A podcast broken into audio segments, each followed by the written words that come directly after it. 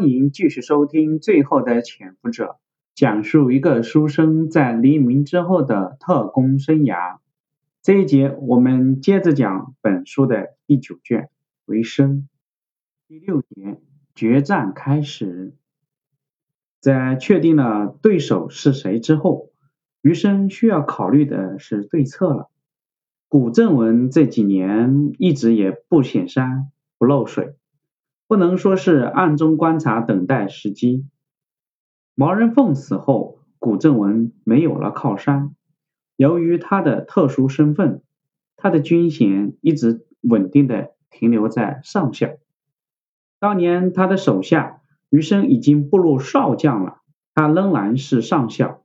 这大概也是他机缘的一个很重要的原因。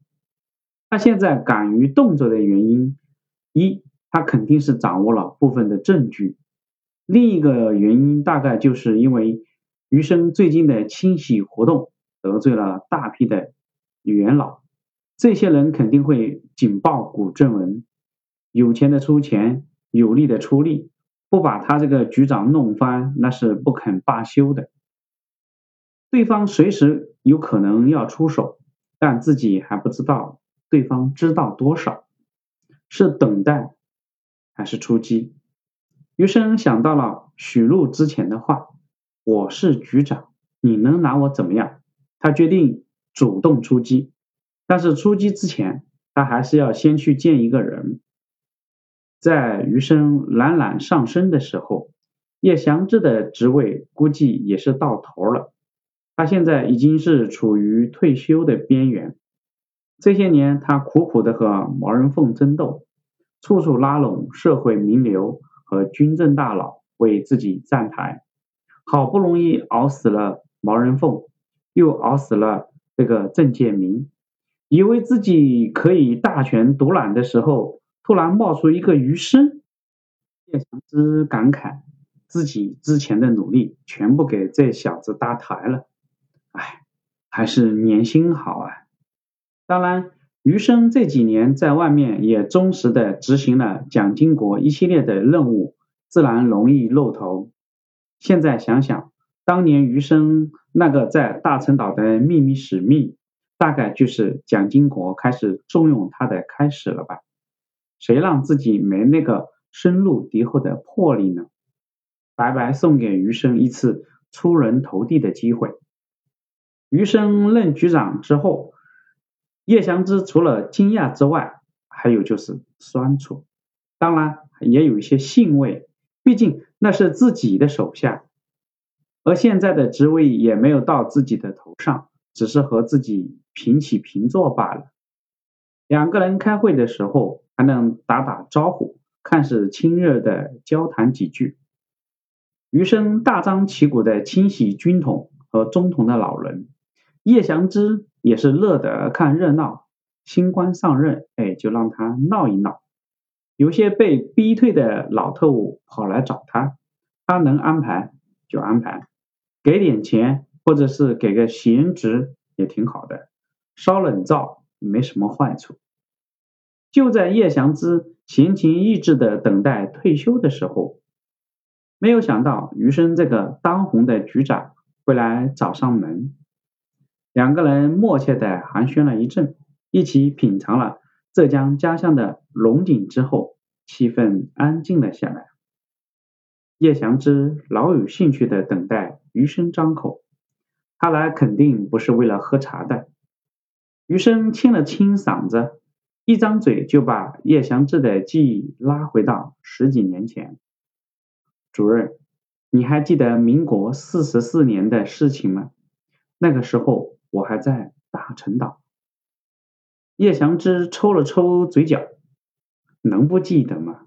那就是你小子发迹的开始。他慢里思条的喝了一口茶，嗯，记得我给你的那个秘密使命，就是让老弟开始平步青云呢。闻出了龙井茶香里的那股酸味儿，余生也笑了笑，是的。多谢主任的栽培，我今天来就是为这件事情。有人呢想拿这件事情做文章，翻起大浪来。余生也警觉起来，虽然通过此事他的获益没有余生多，但是毕竟自己和这个事情有关，在这件事情上他们是一个战壕的。他关心的问：“是谁？出了什么事儿了？”余生抿了抿嘴唇，现在还不知道是谁，不过我猜应该是古正文。他现在手里啊拿到了什么情报或者人证，想通过这个事情落实我一个通共的罪名。叶祥之有点不相信，通共怎么可能？余生呵呵的笑了两声，还能说什么罪名？难道是我贪污受贿？只有这个罪名才能杀人，也只有这个罪名能将我们一起赶下来。看来自己不得不出手了。叶湘之转了转眼睛，你需要我做什么呢？余生盯着叶翔之，我想从主任这里知道，毛人凤和黄家池是否知道我的秘密使命内容。叶翔之想了想，他们应该不知道，太子和我都没有说，只是让毛人凤给予配合。毛人凤给黄家炽写信的时候，我在场，但没敢提太子，只是说你有任务需要配合。原来如此，余生明白了一些事情，他不露声色的请求叶祥之主任，这件事情还没有发作，如果一旦有人挑起来，我可能需要麻烦你一下，到时候帮我解个围。就说一下这个使命的内容就行。叶祥之毫不犹豫的答应了，毕竟余生倒了对他没什么好处。古正文那小子虽然爬不上去，但是他完全可以推毛人凤旧的部下上去，那样自己也还是会很麻烦。得到了叶祥之的答复之后，余生仔细的将所有的计划都在心里过了一遍，应该是可以了。他决定主动出击。回到办公室，他立刻打电话给秘书，让他通知古正文到自己的办公室来一趟。古正文来了，他似乎对于余生主动叫他有点意外。进来之后，他一言不发的坐在沙发上，等待余生开口。这个时候的古正文虽然已经有了准备。但他仍然感到一种屈辱。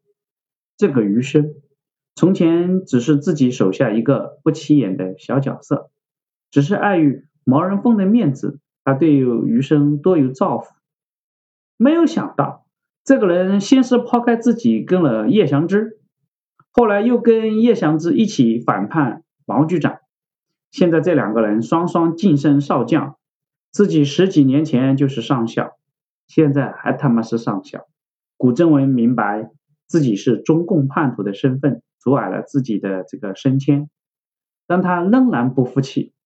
如果是王鲁翘或者是白世维，他都可以服气，甚至是叶祥之也行，余生绝对不行。况且这个小子一上来还大肆的这个清洗老人，摆明了想建立自自己的独立王国。不过这也好，无形之中给他送来了不少同盟军，他们早就想推倒了。为此，古正文已经准备了一年多，直到前几天，香港方面送给他一个礼物，这个礼物足以让余生下台，即使不下台，也将失去信任。余生深吸了一口气，让秘书给古正文泡了一杯茶。古正文喝了一口。发现是他们西北常喝的茯茶，他有点惊讶的，这个欣慰的说道：“多谢局长关怀，很久没有喝到正宗的茯茶了。”余生笑了笑：“一会儿我让秘书给你拿几瓶清徐的老陈醋，这些东西都是别人送的，可我是一个浙江人，哪能享受得起这些东西？”古正文明白。这些东西在大陆不值钱，但是在台湾，任何一个正宗的大陆特产都会让一帮人趋之若鹜，那是家乡的味道，千金难换。寒暄过后，余生开始了。古副局长，最近忙什么呢？听说啊，你抓了一个大陆来的重要人物，有什么收获吗？没有想到余生会主动上钩，这是什么意思？是他真不到，还是主动试探？古正文有点错愕。局长怎么知道的？我的意思是说啊，你这么忙。余生轻描淡写的回答：“哦，下面的人跟我说的。”有些人就是这样，有点破事就喜欢跟我说，好像你我互不沟通工作似的。这不，我就喊你过来聊聊，也堵上那些人的嘴巴。这个平淡的话中带着威胁，古正文只能接招。其中有一个人身上确实有点收获，大陆在闹什么大革命，很多人跑了出来，他们多少还是知道一些事情的。余生来了兴趣，那太好了。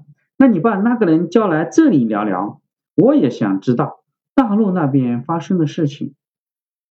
古正文想了想，他不知道余生这个葫芦里面卖的是什么药，这到底是机会还是陷阱呢？他一时也难以决断。就在他犹豫的时候，余生把茶杯放到了他的大办公桌上。这个动作吸引了古正文的注意。这个位置曾经是毛局长的，也是自己曾经梦想过的。如今被这个自己曾经的下属占领了，凭什么？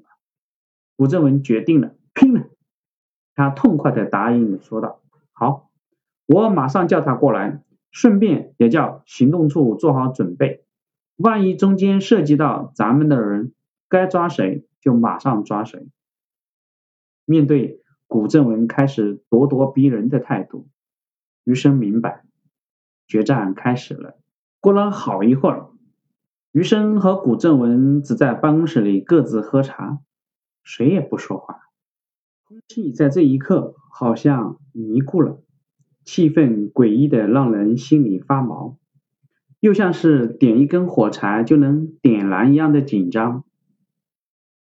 门开了，行动处的人带进来一个人。余生回过头，以为能看到田子恒，但没有想到这个人并不认识。他是谁呢？好，这一节我们就讲到这里，谢谢你的收听。进来的这个人是谁？请听下文的讲解。